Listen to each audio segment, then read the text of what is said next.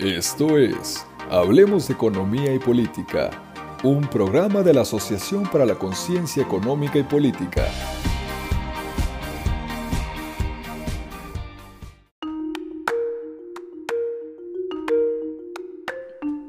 Muy buenas tardes, tengan todos y todas ustedes. Mi nombre es Frecia Pérez y soy la vicepresidenta de la Asociación para la Conciencia Económica y Política. Les doy la bienvenida nuevamente a nuestro podcast Hablemos de Economía y Política, y el tema que discutiremos hoy son las implicaciones sociales, económicas y políticas en México de la elección del presidente Joe Biden en Estados Unidos. El día de hoy, para, para discutir este tema, me acompañan mm, Aislinn Herbert, eh, encargada de logística de ASEI. Y Eduardo Saldaña, el nuevo tesorero de ASEI. Es un gusto tenerlos, Eduardo, Aislinn. Este, solo para el conocimiento de nuestro público. Eh, la Asociación para la Conciencia Económica y Política es un grupo del UDEM que se renueva año con año cada gestión. Entonces, Aislinn y Eduardo son parte de esta nueva gestión. Y el día de hoy van a ser los primeros que tengan el honor de grabar un podcast. Eduardo, ¿por qué no nos platicas un poco sobre lo que pasó el día uno de la presidencia de Biden? ¿Qué medidas adoptó? ¿Qué, qué estrategia eh, va a implementar en su nuevo gobierno? Platícanos un poco, por favor. Sí,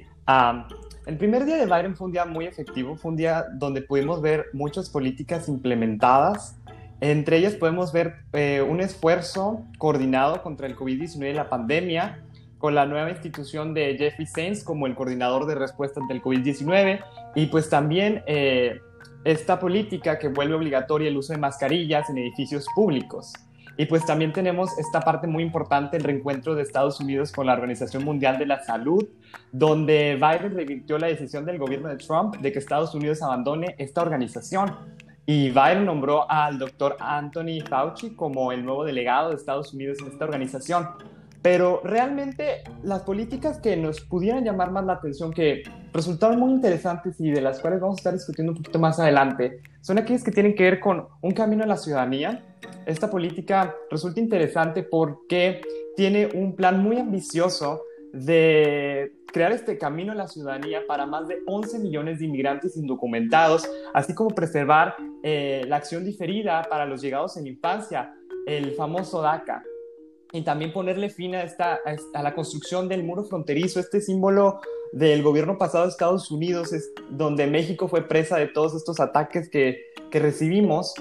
Y también podemos ver eh, un interés de la nueva presidencia por toda la crisis climática al volver al Acuerdo de París para mantener este objetivo de mantener las temperaturas por debajo de los 2 grados centígrados y esforzarse por limitar el aumento a más de 1.5 grados centígrados y también la cancelación del oleoducto de Keystone XL, que es un proyecto que eh, buscaba transportar petróleo desde la región de Alberta en Canadá hasta el territorio de Nebraska en Estados Unidos. Y también vemos que esta nueva administración tiene un enfoque social eh, muy presente desde la cuestión racial, pero también hacia la comunidad LGBTQ, con la prohibición de la discriminación laboral en el gobierno federal basada en la orientación sexual y que asegura la protección para la comunidad LGBTQ en sus empleos. Y pues bueno, podemos ver que entre estas medidas estamos viendo nuevas misiones, nuevos simbolismos y nuevos, nuevas fuerzas políticas que están jugando este papel tan importante en este pues aliado tan importante para México. Y fíjate, lo que mencionas es muy interesante. Eh, yo quisiera mencionar este un aspecto más económico, pero aquí Aislinn es la experta en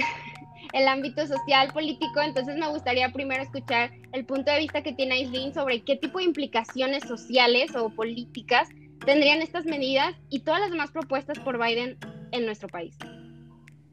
Y pues como estaba mencionando Eduardo, o sea, una política que sí se me hizo muy interesante va más encaminada a las personas inmigrantes que lamentablemente con el gobierno anterior pues se estaban viendo muy, no sé, eran como que políticas muy, muy fuertes hacia, hacia los ciudadanos mexicanos y de otras partes de América Latina. Y ahorita lo que estaba mencionando Eduardo es interesante en el sentido de que se va a hacer, ahorita se va a hacer como Em, van a tener este privilegio, se podría decir, las personas mexicanas o así, o latinas que están en Estados Unidos, van a tener el privilegio de poder ahora tener sus documentos de una manera más rápida y más segura. Y además también estaba leyendo que ahorita también van a poder disfrutar de todas estas que son las prestaciones de ley, por ejemplo, en los trabajos, eh, van a hacer que, o sea, que puedan aumentarse sus sueldos, por ejemplo, que eso también es una manera muy importante porque pues prácticamente con el gobierno anterior no disfrutaban de nada, o sea, no tenían ningún privilegio entre sus trabajos y los explotaban, se podría decir. Entonces ahorita se me hace que este presidente es como un líder muy humanista que en serio busca un cambio más que, más que lograr como que la sociedad le, le aplauda y, se, y lo siga. O sea, realmente yo realmente creo que, que quiere un cambio para las personas y que ninguno y que y también creo que quiere lograr que ningún humano se sienta como en este tema de la inmigración y eso eh, que no se, que no se sientan ilegal, y como personas ilegales, que es unos términos que usaba también, por ejemplo, Trump, que no sé, son, son términos muy fuertes y muy discriminatorios, la verdad. Sí, estoy totalmente de acuerdo. O sea, yo creo que la cercanía geográfica y el nivel de interdependencia tanto económica, política y social que tenemos, o sea, con Estados Unidos, exige como la apertura de, de los canales de comunicación entre ambas administraciones. La verdad es que eh, las medidas que propone Biden, la, mayor, la gran mayoría me parecen adecuadas, especialmente en el tema de la inmigración. O sea, Trump traía un discurso hasta cierto punto xenófobo o despectivo respecto hacia los migrantes. Entonces, eh, la verdad es que más allá de los migrantes latinoamericanos, yo creo que también es importante este, señalar cómo Biden ha expresado esta intención de restablecer su relación diplomática con China. O sea, más, más allá de, de Latinoamérica, también quieren retomar esa relación que se perdió gracias a Trump. Este, y más allá de, de, la diplomacia, también la relación comercial. O sea, la presidencia de Trump hasta cierto punto nos benefició como economía mexicana, pues China y nosotros pues, estamos como en una competencia constante por esta posición de importador número uno de la economía americana y México se benefició de la política arancelaria restrictiva que propuso Trump a, a China. Pero más allá del el ámbito económico, que si bien es muy importante, yo creo que también es, es, es importante esto que ustedes mencionan sobre esta unión que está proponiendo Biden en su, ya no discurso político porque ya no está en campaña, sino en su administración. Entonces creo que sí es importante este tema, o sea, la verdad es que creo que va a ser uno de los puntos clave de la administración de Biden. Claro que habrá que esperar y ver eh, lo que sucede. Y también eh, eh, creo, estábamos comentando hace rato, planeando el episodio, sobre la importancia que tiene la vicepresidenta Kamala Harris en la nueva administración. Eduardo, no sé si quieras comentar un poquito más sobre esto. Sí, Kamala realmente representa un símbolo, representa un, un, actor disruptivo en toda esta dinámica racista que vive en Estados Unidos, aparte de ser una dinámica, es un sistema racista, opresor, y entonces realmente que una mujer de color llegue a una posición de poder tan grande en Estados Unidos representa un, fuerte poder político y, una nueva orientación de las elecciones, de, la demografía de los votantes, y también representa una fuente de inspiración para muchas mujeres que no han sentido esa representación en la política y en especial para las mujeres de color, porque realmente una persona de color, si de por sí ya es difícil que llegue a la, a la vicepresidencia, una mujer de color tiene aún más barreras estructurales que no le permiten llegar con tanta facilidad a estos puestos de poder y la mera presencia de Kamala permite como este simbolismo, esta nueva dirección de las políticas. Y es muy interesante el papel que va a jugar Kamala en todo esto, porque realmente eh, vemos que es una vicepresidenta que va a contar con un apoyo suficiente de su presidente, es una vicepresidenta que se ve que va a tener un rol importante por toda su aparición, por su carisma, por su conexión con un sector votante muy grande, entonces va a estar muy interesante ver su carrera política en estos cuatro años. Y sabes, creo que algo interesante de que Kamala ahora sea vicepresidenta, más allá de todo lo que tú mencionas, creo que también algo que puede tener una implicación directa en México es eso que tú dices, la inspiración. Yo creo que con estas elecciones que vamos a tener 2021 de la mitad de la administración, va a ser muy importante ver la política estadounidense, porque lo queramos o no lo queramos, la verdad es que Estados Unidos ha sido una gran inspiración e influencia en México. O sea, la verdad es que, pues, desde nuestra política económica hasta otro tipo de políticas se inspiran en, en Estados Unidos. Y la verdad es que yo creo que el hecho de que Estados Unidos ahorita vaya a tener líderes un poco más humanistas, que fue la palabra que mencionó Aislinn hace un momento, este, pues yo creo que va a ser clave, ¿no? Entonces, no sé si quieras agregar algo, Aislinn. Sí, o sea, la verdad se me hizo, se me hizo muy interesante lo que estaba diciendo Eduardo y también tú, Fresia. Eh, la palabra que usó Eduardo fue lo de orientación, que ahorita, que, el gobierno de Biden va a tener una orientación como diferente, un camino diferente. Eh, la verdad sí siento como le estaba mencionando, o sea, que Biden como que es un líder más como progresista y como también está diciendo tú, Fresia, más humanista. Y la verdad, qué orgullo que, digo, ahorita no está pasando aquí en México, pero qué orgullo que una mujer, y más como dice, como dice Eduardo, una mujer de color, pueda tener este, este puesto tan importante, porque realmente, o sea, no nada más inspira a mujeres eh, allá en Estados Unidos, sino que también, o sea, aquí en México, la verdad, eh, como tú dices, Precia, es una fuente de inspiración para todas esas niñas y mujeres que se sienten como, que sienten estas grandes barreras y grandes brechas que que, la vez, que muchas veces las desaniman a, no sé, como a querer conseguir sus objetivos de tener algún, algún puesto importante en una empresa, en el gobierno o en, o en, o en cualquier sector en el que se encuentren, ¿saben? Entonces, sí se me hace muy padre que, que esta Kamala tenga, esto, tenga esta oportunidad y yo creo que no, o sea, también hablando desde mi perspectiva aquí estando en México, no creo que vaya a excepcionar ni a Estados Unidos ni a México, creo que al igual que Biden tienen ideas muy, muy humanistas y muy muy centradas a, disminuir estas brechas como raciales y también tiene también muchas ideas orientadas a la comunidad LGBT, entonces yo la verdad, o sea, la apoyo completamente y, vaya que, fuente de inspiración, la verdad. Sí, y eh, algo que creo que Eduardo mencionó hace un momento es todas estas medidas de salud que Biden busca implementar, especialmente como respuesta ante la crisis pandemia este, del coronavirus. Y otra cosa de la que me gustaría hablar eh, fue algo que mencionaste, Eduardo, en tu resumen sobre las medidas. Y yo creo que algo muy importante para esta nueva administración, que también va a tener como repercusiones en México, no tanto por sus efectos, sino por el aspecto social,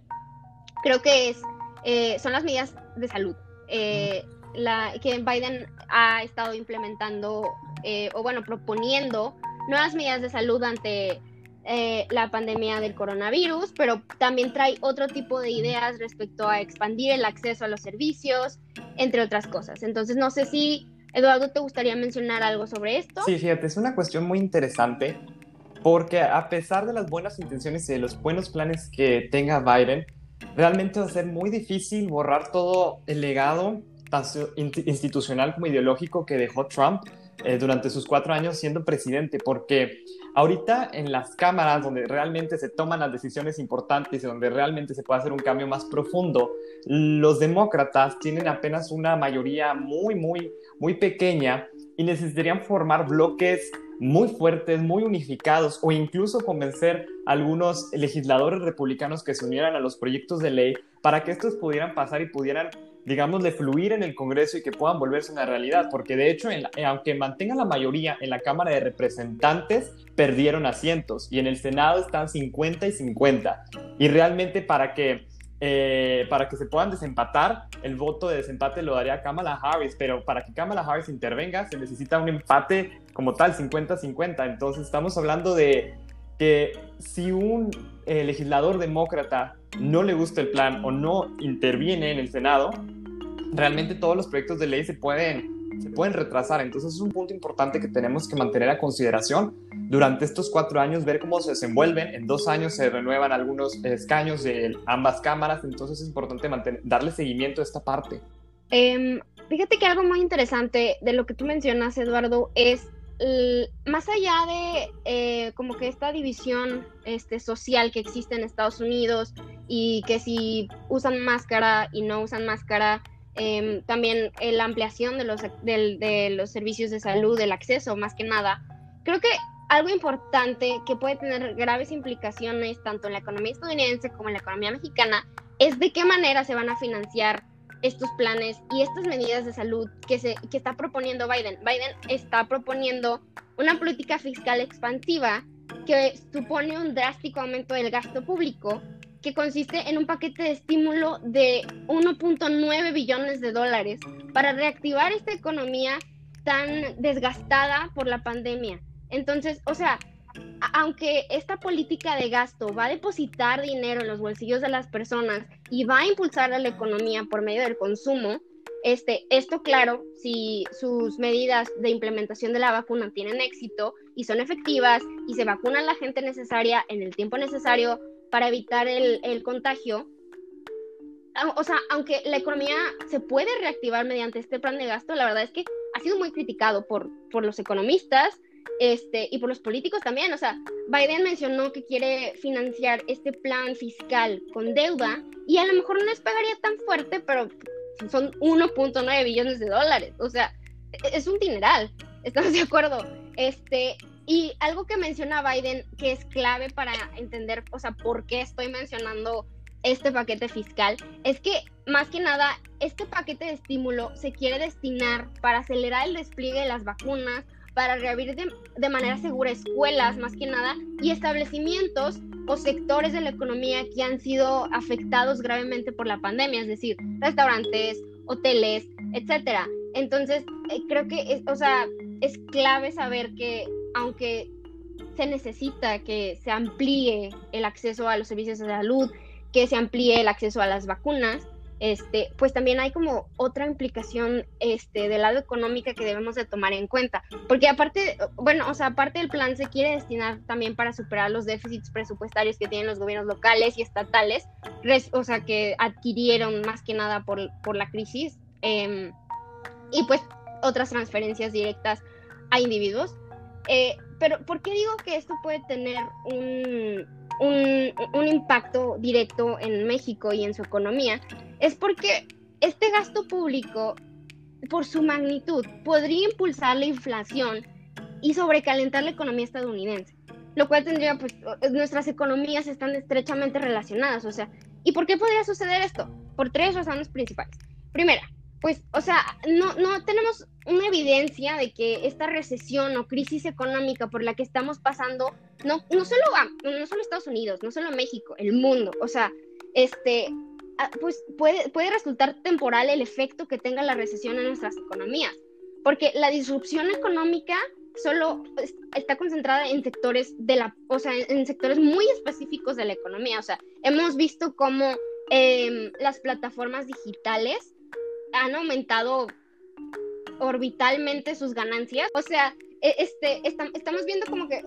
un avance, innovaciones en la economía y estamos viendo que hay ciertos sectores únicamente a los que les está pegando. O sea, los hoteles, por ejemplo, es un, es un sector, el turismo es un sector afectadísimo. Entonces, o sea, como esa discriminación entre sectores económicos afectados puede, no, o sea, puede dar como paso que este plan no sea tan efectivo como se quiere. Y pues aparte es un estímulo extremadamente generoso, considerando que pues los estadounidenses no gastan. O sea, la realidad es que a mediados de diciembre acumularon alrededor de 1.6 billones de dólares en ahorro. O sea, no, el dinero se está, no, se está volviendo a filtrar en la economía. Y aparte, añadiendo todo eso, o sea, la Fed ahorita, la Reserva Federal de, Estados Unidos, mantiene una estrategia de política monetaria muy laxa. La Fed no tiene ninguna intención de aumentar las tasas de interés. El presidente Jerome Powell dijo que el momento era muy pronto, que ahorita no se iba a hacer. Y, o sea, esta política monetaria laxa puede seguir este, aumentando las presiones a la inflación que hay ahorita en Estados Unidos. Y bueno, o sea, ¿por qué esto es importante? Porque si la inflación repuntara drásticamente, más allá de un efecto estadístico, este, habría una caída en el precio del dólar. E, esa es la, es la única realidad. Y si se deprecia el dólar, nuestras importaciones, las importaciones hacia Estados, o sea, que Estados Unidos compra de México, es decir, nuestras exportaciones, pues, o sea, se van a caer, porque la Estados Unidos ya no nos va a querer comprar, porque le sale más caro comprarnos, y, o sea, aunque estamos transitando del discurso de Trump de no le compremos a México, hagámoslo aquí, tenemos suficiente espacio, tenemos suficiente mano de obra. O sea, aunque estemos transitando hacia afuera de ese discurso, estamos de acuerdo que a lo mejor Biden podrá ser más diplomático y más abierto en respecto a la relación comercial que mantiene con nosotros, pero sigue siendo difícil para su economía comprarnos a nosotros en caso de que el dólar llegue a caer drásticamente. Que también, o sea, hay otro tipo de factores económicos que pueden, que pueden influenciar en eso, pero pues es un factor a tomar en cuenta. No sé si ustedes tengan alguna otra cosa que discutir. ¿Qué les pues agregar? o sea, la verdad también estaba leyendo algo similar a lo que a lo que tú comentabas al principio, Frecia, que acerca de pues de la inversión esta de los 2 billones de dólares en, en, ¿cómo se llama? en infraestructura, en, el, en, en, los, en los programas eh, de salubridad y sociales también. Pero fíjate que no, o sea, no sé, no soy experta en economía, pero no me fui, no me fui como que tan, eh, no sé, no, me fui tan orientada a lo que te estaba diciendo de que hubo una, unas partes en las que sí, no las entendí tanto y me perdí un poco, pero pero sí, o sea, a mí se me hace muy interesante todo lo que estás comentando. O sea, yo cuando estaba leyendo todos los planes que quería hacer con esas inversiones y eso sí dije de que, no, obviamente sí se va, sí se va a endeudar, pero, pero dije, creo que todo, creo que, creo que las inversiones que quiere hacer este Biden, la verdad valen la pena. O sea, no sé, pero yo viéndole un foco como que más, como que más social, no sé, o sea, yo sí, yo sí dije de que no, pues va a ayudar en la parte de, de lo que le dije de programas de salud y todo eso, de las vacunas, conseguirlas y todo eso y no sé, a mí, de cuando lo vi, sí, dije de que, wow, qué padre que un presidente como que ya se esté moviendo desde ese aspecto, que quiere que literal la sociedad salga adelante a pesar de la terrible pandemia para la que nadie nos preparó. Pero, eh, pero fíjate que, que ya ahorita escuchándote a ti al final, como que sí podría hasta resultar un poco de que contraproductivo en, todas esas, en todos esos programas porque... Em, porque pues realmente, o sea, como está, como lo que te estaba diciendo, de Estados Unidos es eh, es, está muy endeudado en muchos aspectos, entonces sí creo que pues hasta cierto punto sería muy contraproducente y, y no beneficiaría, o sea, que dejaría más endeudadas a las personas y todo eso, habría más malestar en la sociedad, entonces creo que, pues sí, o sea, creo que ahorita viéndolo así no es una buena, no, no es una buena idea realmente, ¿saben? Fíjate que la palabra favorita de los economistas es depende. Y, o sea, ayer que estuve, estuve leyendo mil y una, mil cosas para el, para el episodio, pues la realidad es que hay opiniones encontradas. O sea, mucha gente dice que el, el, gasto orbital que Biden planea hacer y, o sea, que va a meter en distintos sectores, este, puede calentarle, puede sobrecalentar la economía, especialmente por la posición que ha adoptado la Fed. Pero pues la Fed es aparte, porque es un, es un organismo autónomo, es un banco central. Este, pero sí, o sea, la verdad es que no hay manera de saber, o sea, es la realidad. estamos como en un análisis puramente teórico sobre lo que podría pasar en caso de que pase, ¿sabes? O sea, o sea, la verdad es que va a depender de muchísimas cosas. O sea, yo personalmente, o sea, la verdad es que no tengo como, como una opinión así establecida de va a haber inflación, no va a haber inflación, porque la verdad es que este, los economistas que nos escuchen no me dejarán mentir, pero Estados Unidos es un caso teórico que, o sea, se salva de, todas las teorías, es una excepción casi a la regla de muchas teorías económicas y muchos conceptos, entonces dependerá, o sea, la verdad es que no me queda más que decirte eso, o sea, depende y a todos, o sea, la verdad es que es un, o sea, lo que estamos haciendo ahorita es un análisis, estamos viendo qué podría pasar y cómo nos podría afectar, entonces es lo importante, estamos viendo, nos estamos como adelantando. Sí, Grecia. sí Frecia, totalmente. te, iba, te, iba, a comentar, o sea, lo que tú comentabas y lo que Slim mencionaba, realmente son puntos muy importantes y me llamó la atención la parte del proteccionismo económico que jugaba Trump. Eso también es un legado importante que todavía permea eh, en los congresos, en las instituciones, pero también en, en, la, en el pensamiento general de las personas, estas ideas un poco nacionalistas, donde buscan producir sus propios productos. Es importante considerar este aspecto porque desde un punto de vista político puede ser una herramienta que el Partido Republicano empiece a utilizar durante estos cuatro años para poder eh, recuperar la presidencia en 2024. Este es un, este es un punto que, este es un punto clave para entender eh, cómo este discurso económico y político puede ser utilizado en contra de Biden, como tú mencionabas con todas estas opiniones de los economistas. Y entonces es interesante pues entender este legado de Trump, porque realmente a mí me llama mucho la atención cómo, o sea, cuando Biden ganó la presidencia, realmente no, no, no vimos que Trump desapareciera de la esfera del país. estamos hablando que casi la mitad de los estadounidenses votaron por Trump. Entonces estamos hablando de que casi la mitad de su población está de acuerdo con esa ciudad. Casi la mitad de la población va a seguir posiblemente votando por representantes eh, en el Congreso e incluso para el próximo presidente o presidente del 2024 con estos ideales. Y entonces conectándolo con el punto de Aislinn, que Aislinn busca más esta parte social, es, es, algo muy interesante a la hora, por ejemplo, de hablar del, de las políticas migratorias, porque eh, la migración ha sido siempre un asunto controversial en Estados Unidos, ha, ha sido un asunto que ha causado este political impasse que muchas veces se comenta. Y pues es importante empezar a, analizar un poco más sobre este aspecto social, político e incluso económico que representa la migración para Estados Unidos, para México y para América Central, porque es, un, es una cuestión que involucra aspectos de economía, es un, es un asunto que eh, involucra aspectos de política, de sociedad. Y entonces, por ejemplo, en el plan de Biden que estamos analizando, vemos que busca regularizar a 11 millones de migrantes, donde la mayoría proviene de México. Es el plan más ambicioso de la historia. Podemos compararlo con algo similar que pasó en el 86 en la presidencia de Reagan, donde se buscó legalizar alrededor de 3 millones. Estamos hablando que el plan de Biden busca más de tres veces lo que se buscó en el 86. Entonces estamos viendo una cifra enorme de personas que están, eh, están esperanzadas en este nuevo plan, en estas nuevas políticas que se ha implementado y es importante darle seguimiento. Por ejemplo,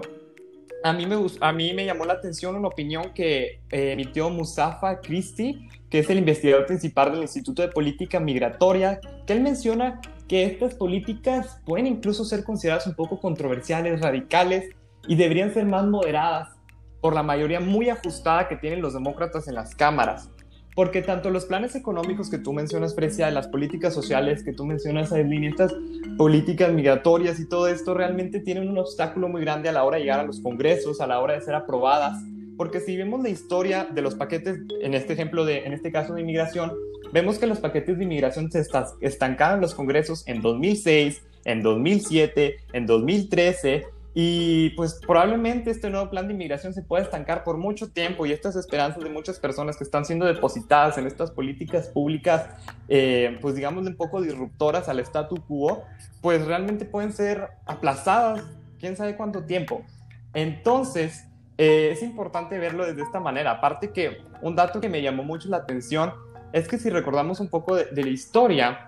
eh, la, migración de mexicanos y mexicanas hacia Estados Unidos eh, llegó a sus picos entre 1990 y la década de los 2000 y ya después del 2008-2009 empezó a decaer y cada año salían más mexicanos y mexicanas de los que entraban a Estados Unidos. Sin embargo, el COVID fue este, este, esta cuestión que vino a cambiar todo esto y, en las cifras preliminares estamos viendo que cada vez más personas de México están migrando hacia Estados Unidos y cada vez hay más caravanas provenientes de Centroamérica que van a buscar cruzar. Y entonces aquí el papel de México es determinante porque México ya no solo puede fungir como el abogado de sus eh, conacionales en Estados Unidos, sino también debe ser un, un jugador estratégico para poder eh, mantener un Estado de Derecho y un Estado garante de garantías individuales hacia, la, hacia las caravanas migrantes que vienen de Centroamérica, porque van a cruzar por México y el Estado mexicano debería tener la responsabilidad de, de tratarlos con derechos humanos y con dignidad. Y eso va a ser un reto muy grande que Estados Unidos y México van a tener que coordinar en estos próximos meses o incluso semanas, cuando arriben estas caravanas, que puedan buscar una manera de coordinar su entrada y ver la manera en cómo pueden llegar a Estados Unidos o cómo se van a coordinar. Y esto es un reto muy grande para el, para el gobierno mexicano y para el gobierno de Estados Unidos. No sé qué piensan ustedes, por ejemplo, Aileen, ¿tú qué piensas de esto? sí, es que la verdad se me hizo muy interesante todo lo que estaba diciendo eh, desde el inicio. La verdad, siento que estas políticas públicas, que políticos, o sea, más que llamarlas como políticas, siento que son como más, no sé, como que ambiciones, ¿saben? Y a veces, y a veces de tanto optimismo que tienen, o sea, tanto las personas como los políticos e ingenieros, o sea, de cualquier profesión, en este caso hablando un político, pues, o sea, qué padre quizás un político, o sea, que Biden es un político de que se puede decir optimista, progresista y todo eso, pero que sí estas, estas ambiciones pueden seleccionar a, mucho, a muchos sectores sociales a los que eh, busca ayudar desde un inicio, como lo, como lo que estábamos diciendo las personas inmigrantes, pero sí como tú decías también, o sea, al final de cuentas, o sea, ¿a cuántas personas no va a decepcionar con todas esas políticas? O sea, como quiere abarcar tanto que al final, que al final, pues, o sea, no, no estoy como, o sea, no me estoy predisponiendo ni nada, pero creo que al final, pues, queriendo abarcar todos, todos estos sectores, todos estos grupos sociales, todas esas problemáticas que suenan muy bien y eso, al final de cuentas puede, puede llegar a que, que ni siquiera se concentre en resolver uno de, uno de los tantos problemas que quiere resolver. Y en este caso sí, como tú decías, o sea, creo que eh, un, un, una parte del discurso que él dijo, por ejemplo, fue la unión sobre la división. Y estoy completamente de acuerdo, suena muy bien eso, esa, esa frase, la verdad, pero ahorita con lo que estamos hablando del sector social, creo que de tanto, como les decía, de tanto que quiere abarcar, creo que va, va ahora va a resultar, eh, o sea, esta frase, esta frase como que se va a invertir, ¿saben? O sea, primero va a ser la división sobre la unión, yo creo, o sea, o sea creo que tiene tantas ideas, pero no sabe cómo, cómo poner, o sea, no sé cómo decirlo con la frase como más formal, pero no sabe cómo poner en sí como los pies en la tierra, o sea, de que necesita como que sentarse a analizar realmente qué, qué, qué, qué políticas debe adoptar primero, cuáles son las prioritarias primero para su nación y después de que también para los demás. Y, y sí, prácticamente para que no ande, para que no ande de que, que la sociedad no se, no se divida más de lo más de lo que ya está con lo que tú estabas diciendo de que están 50 y 50, que 50% de las personas estadounidenses son como, eh, como que muy radicales, tienen las ideas de Trump prácticamente y las otras sí piensan como él. Entonces sí necesitamos como esta unión, pero creo que la manera correcta es primero como que, que él organice prácticamente su agenda su agenda política y ver cuáles políticas en serio vale la pena como, como llevarlas como tipo a, a legislar, legislativo y todo eso para realmente poder resolver, resolver de que primero los problemas, los problemas como más prioritarios para su gobierno, ¿saben? Y no excepcionar a tanta gente, que creo que eso sí sería al final muy, pues, o sea, como que muy, em, pues no o sea, no sería como, no, no tendría nada de que como tú decías en el 2024, después puede que los republicanos quieran como que abarcar otra vez de que, pues no sé, como que otra vez tomar su lugar, ¿saben? Entonces, sí, al final, como que, está, como que este tema está también muy contradictorio. Estoy que con la mente, la verdad, separada como que en dos partes, pero, pero pues sí, o sea, estoy muy de acuerdo con lo que comentaste, o sea, la verdad, lo dijiste de que tú muy bien todo.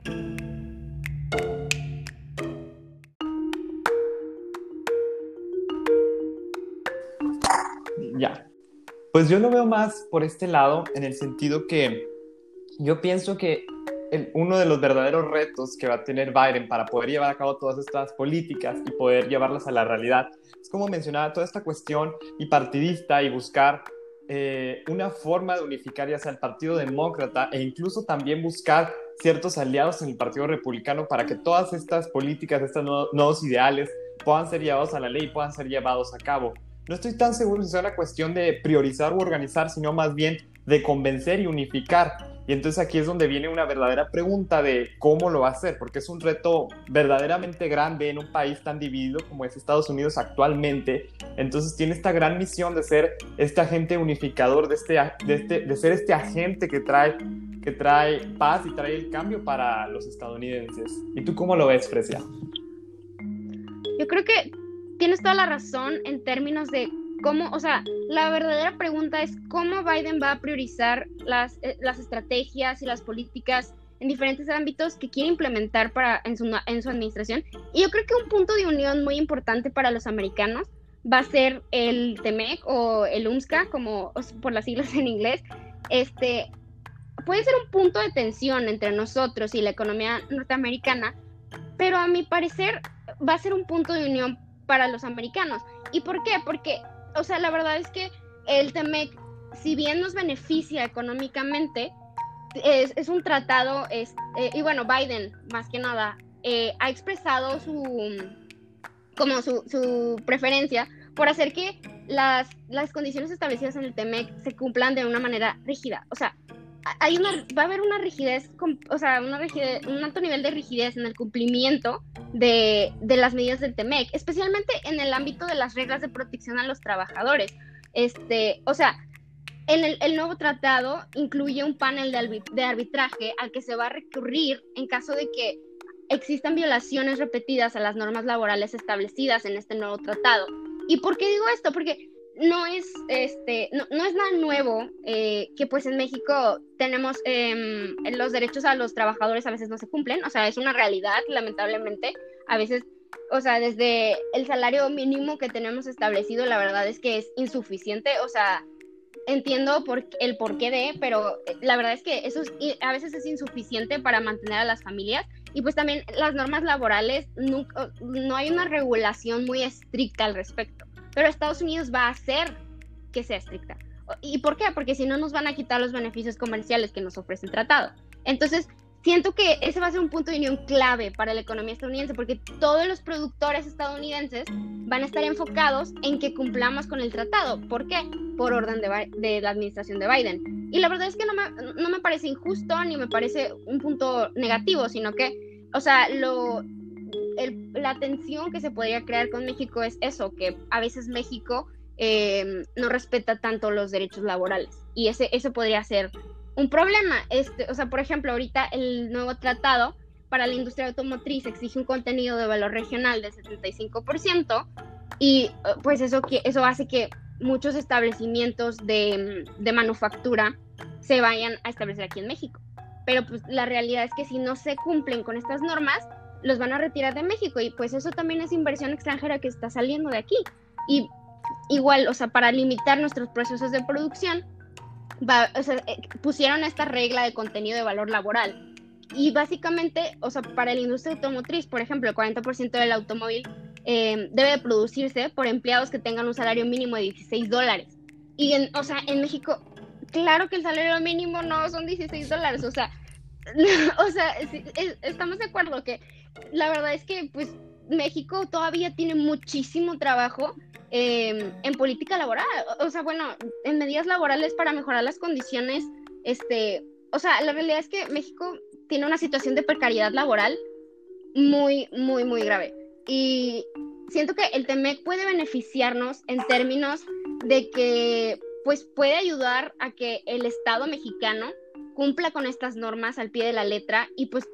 los, trabajadores son quienes se benefician. Y qué mejor, ¿no? O sea, puede que les aumenten los salarios, puede que les mejoren las prestaciones, etcétera. Pero pues también hay un factor de riesgo en términos de que podemos quedar mal con la economía estadounidense y a lo mejor en lugar de mm, manufacturar con, mano de obra van a empezar a automatizar los procesos. Y ahí sí, la economía mexicana pierde. ¿Por qué? Porque pues, desempleo y a lo mejor van a sacar inversiones de aquí. Entonces, yo lo veo como es un buen punto de unión para la economía norteamericana porque pues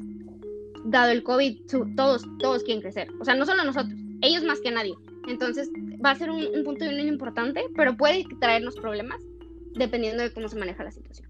Este, y yo creo que esta rigidez, o sea, no, no solo va en el aspecto de política comercial, sino que también se extiende un poco a, las estrategias de, políticas medioambientales que, quiere implementar Biden. Entonces, Aileen, no sé si nos podrías hablar un poco de eso. Eh, bueno, sí, eh, ahorita como comentaba también Eduardo hace, hace rato,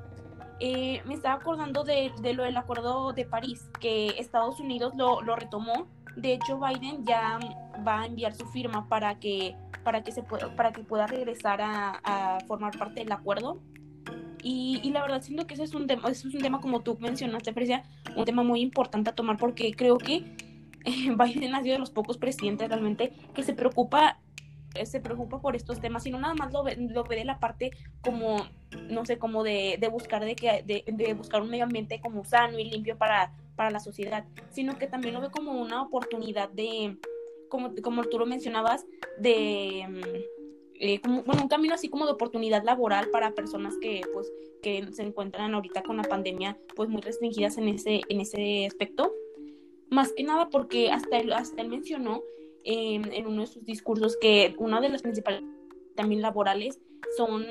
son las industrias de energías, de energías de que solares y eólicas. Entonces creo que eso podría de que encaminar a, pues no sé, a, a a abrir estas oportunidades en, estos tiempos tan críticos y tan difíciles que está pasando que está pasando Estados Unidos más que nada Y la verdad, y, además de eso, de, del área laboral y todo eso, también creo que, como les estaba mencionando, eh, eh, se me hace muy interesante cómo, cómo él realmente está, está dándole prioridad a este tema que hace rato estábamos hablando también como, como de que, que Biden necesita enfocarse a resolver ciertos, a resolver ciertos ciertos como conflictos o, o, puntos que tiene en su agenda. Y creo que este es uno de ellos, todo esto del medio ambiente, él lo mencionó que, que, o sea, que realmente cree que la sociedad necesita un medio ambiente limpio y sano, no nada más porque realmente, o sea, además de eso de necesitarlo, eso también son derechos como derechos fundamentales. Entonces, creo que creo que es muy importante todo lo que está, todo lo que quiere lograr en ese aspecto, la verdad. Entonces, eh, también creo que eh, lo, de los temas medioambientales para él, como mencioné, eh, bueno, para Estados Unidos es muy importante, pero también creo que podría llegar hasta cierto punto a, no bueno, principalmente desde, la perspectiva de nuestro presidente, que no le interesan tanto, tanto esos temas, em, creo que sí podrían llegar a surgir eh, conflictos o controversias entre, entre ambos, porque eh, pues recordemos que Estados Unidos también tiene ciertas plantas de energía renovables instaladas aquí en México y obviamente ahorita con lo del acuerdo y todo, creo que Biden pues va, a estar em, ejerciendo presión para intentar reducir esas emisiones de contaminación mediante mediante pues cierta llegando a acuerdos con las con estas plantas eh, con estas plantas de energía renovables que estaba mencionando. Pero como estaba mencionando, sí creo que estos eh, ambos presidentes de que Biden, tanto Biden como AMLO, tienen una perspectiva muy diferente, como, como mencioné, este Biden está, está, tiene como punto, como uno de los puntos principales eh, o como prioridad estos temas medioambientales, mientras que, como muchos hemos escuchado en los discursos de nuestro, de nuestro presidente, eh, él, no piensa la verdad en poner, en invertir en nada que, tenga que ver con energías renovables y tampoco le interesa mucho como llegar a, acuerdos que, que, logren, que logren eh, pues revertir todos los daños que le hacemos. Pero em, sí, pero como también estaba mencionando, eh, pues Biden, ojalá la presión de Biden sobre México, pues más, más, que, más que causar así como eh, un conflicto entre, entre ambos países, la verdad estaría, estaría muy bien que, que ambos, como ya había mencionado, llegaran a un acuerdo para, para poder resolver esa problemática que nos afecta a todos y que va y que, y que, y que más que nada que supera barreras, ¿saben? O sea, es una problemática que, que, afecta a nuestro, nuestra salud y nuestro, y nuestro ambiente, nuestras especies en todo el mundo. Entonces, no sé si quieras eh, opinar algo de eso también, Eduardo. Sí, ciertamente, como tú mencionas, podemos observar que Biden tiene una perspectiva que dista un poco del, del, discurso y de las acciones que ha llevado a cabo el presidente de México. Y yo creo que aquí puedo agregar algo que me llamó mucho la atención en uno de los discursos de Biden, donde él menciona que él va a combatir cuatro crisis o cuatro problemas mayores en Estados Unidos y ciertamente son, son estos problemas los que estamos discutiendo y los que estamos viendo, que son la crisis sanitaria causada por el COVID, está viviendo, eh, la cuestión racial, que tuvo un auge importante en, este, en el año pasado y también en este año, y la crisis ecológica ciertamente también debe de pertenecer a todas las agendas públicas, porque es un asunto realmente fundamental en la actualidad. Eh, en los tiempos actuales yo creo que el desarrollo sostenible debe ser algo que todas las agendas públicas deben de tomar en cuenta. Y yo creo que es momento de que, de que México deje de actuar como un agente pasivo y se vuelva un agente activo para colaborar con Estados Unidos e incluso con otros países, pero en especial en este caso con Estados Unidos en temas eh, de actualidad, en especial en la cuestión de desarrollo sostenible, de migración y de desarrollo económico, porque son estos tres puntos que realmente interesan en la actualidad para resolver todas estas problemáticas que con una cooperación bilateral se pueden resolver de una manera pues más sencilla pero como tú mencionabas, esta, esta cierta distancia entre los discursos de Biden y los discursos de AMLO puede ser un obstáculo importante a la hora de, pues, de que cada país decida eh, sobre el desarrollo sostenible. Tenemos, por ejemplo, que eh, Biden en otoño de 2020 mencionó, y cito, todos los grupos laborales saben que el futuro está en que seamos capaces de respirar y saben que hay buenos trabajos que nos llevan ahí. Y por cierto, la industria de más rápido crecimiento en Estados Unidos es la energía solar y eólica.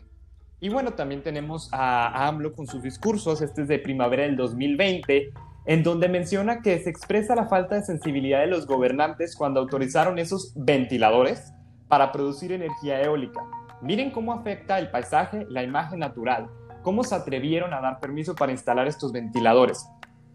Y pues ambas posiciones nos dejan esta pregunta de cómo van a colaborar o cómo van a confrontar estas fricciones que puedan surgir, porque las fricciones, eh, de hecho, una fricción que acaba de ocurrir hace poquito es el caso de Cienfuegos entre los diferentes sistemas de justicia entre ambos países y se desarrolló cierta fricción eh, política y diplomática que podemos estudiar a futuro y podemos ver pero realmente nos deja entrever que hay cierta diferencia ideológica, cierta diferencia en las instituciones, en los procesos que cada presidente busca eh, llevar a cabo en su país.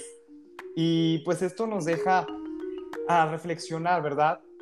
¿Qué va a pasar con México en el futuro de Biden? Estamos apenas viendo los indicios, estos simbolismos, estos actos de poder político de su primer mes. Estamos apenas conociendo su verdadera persona política, su verdadera persona al poder como presidente, no como vicepresidente en el término de Obama, pero ahora sí como el presidente de Estados Unidos. Y pues empezamos a ver como esta táctica de soluciones parciales, porque verdaderamente estas soluciones se quedan algunas veces un poco cortas, inclusive las del primer día se quedaron un poco cortas para resolver los problemas tan grandes que tiene Estados Unidos en la actualidad y que van a impactar en México. Entonces, eh, podemos esperar que estas soluciones se vayan agrandando conforme pase el tiempo para que verdaderamente hagan el cambio y puedan eh, cambiar el contexto que se vive actualmente. Entonces, eh, estos son retos internacionales en los que México debe de, debe de saber intrometerse, debe saber maniobrar, debe saber ser diplomático para poder llevar a una serie de soluciones, porque yo no creo que exista una solución única. Esta eh, red compleja de problemas, sino que requiere de un proceso, un proceso largo de colaboración, de juntas, y es, y es pues, por, por la naturaleza compleja de esta relación bilateral. Tenemos, eh, Estados Unidos y México guardan esta relación bilateral tan compleja y llena de obstáculos y de retos, y entonces tenemos que buscar alinear los intereses del país de México con los intereses de Estados Unidos para que estas fricciones que puedan surgir no afecten la relación y podamos colaborar incluso de manera regional con Centroamérica, con otros países de Latinoamérica, con Asia, con Europa, para poder llevar a una colaboración internacional, en especial en estos tiempos que estamos viendo la pandemia y prontamente la época post-pandemia, que va a sentar retos económicos, eh, sanitarios, sociales, políticos, culturales, generacionales. Entonces, es un reto que todo el mundo está afrontando, pero en especial México, por su relación tan estrecha con Estados Unidos, tiene que ver por su futuro, tiene que ver por el futuro tanto de los y las mexicanos y mexicanas, pero también por todas las personas del mundo. Y pues eso es lo que pienso sobre esto. ¿Tú qué piensas, Fresia? Bueno, pues qué decir, yo creo que hemos platicado básicamente todo, o al menos lo más relevante de esta nueva agenda que nos presenta Biden. Em, yo la verdad es que, como tú dices, Eduardo, considero que México y Estados Unidos guardan una relación bilateral muy compleja y a veces es difícil entender hasta dónde, este, hasta dónde es sana, este, en ocasiones. Pero la verdad es que veo esperanza para el panorama mexicano porque considero que algunas medidas de Biden pueden beneficiarnos en, en una, en sí, en una gran parte. La verdad es que el cambio de administración puede ser algo fresco, algo nuevo y pues es algo innovador y vamos a tener que ver de qué manera el Estado mexicano se va a, como adecuar a esta nueva administración, qué tipo de relación va a llevar con, con, la administración de Biden. Yo creo que hay esperanza en el panorama mexicano, hay esperanza para el panorama estadounidense, especialmente si encuentran el punto medio. Hemos analizado ya que tanto el presidente López Obrador como el presidente Biden tienen ideologías en temas este, controversiales muy distintas. Uno está en un extremo y el otro está en el otro, en el otro extremo. Entonces, creo que va a ser importante que las administraciones, tanto de México como de Estados Unidos, aprendan a colaborar. Creo que la colaboración va a ser clave en una recuperación tanto económica, política y social de la pandemia del coronavirus. Entonces, pues no me queda nada más que decir. Yo creo que tenemos que esperar y ya, o sea, la verdad, este, esperar. Como dijiste, Eduardo, esperar. Ahorita ahorita nos sentamos a platicar y analizar sobre lo que podrá pasar, pero la verdad es que no sabemos nada. Y pues de nuestra parte es todo. Les agradezco, Eduardo, les te agradezco también a ti, Aislin, eh, por estar aquí conmigo platicando y les agradecemos a ustedes, público que nos escucha, y los invitamos a estar al pendiente de nuestro podcast. Vamos a volver con una programación muy, muy interesante y pues de mi parte eso es todo. No sé si ustedes quieran despedir. Muchas gracias a, pues a quienes nos escuchan. Es un honor estar aquí. Tenía muchas ganas desde la gestión pasada que yo escuchaba el podcast. Yo quería estar aquí y especialmente con Frecia. Frecia era de mis, de mis personas favoritas que escuchan su risa hacer eh, un icono de este podcast, yo creo. Y pues bueno, qué feliz también estoy por compartir la palabra con Aislin y pues muchas gracias porque nos escuchan y nos vemos. Sí, en muchas gracias a todo nuestro público por escucharnos y por tomarse el tiempo de compartir también nuestras ideas y pues esperamos que nos sigan escuchando pronto.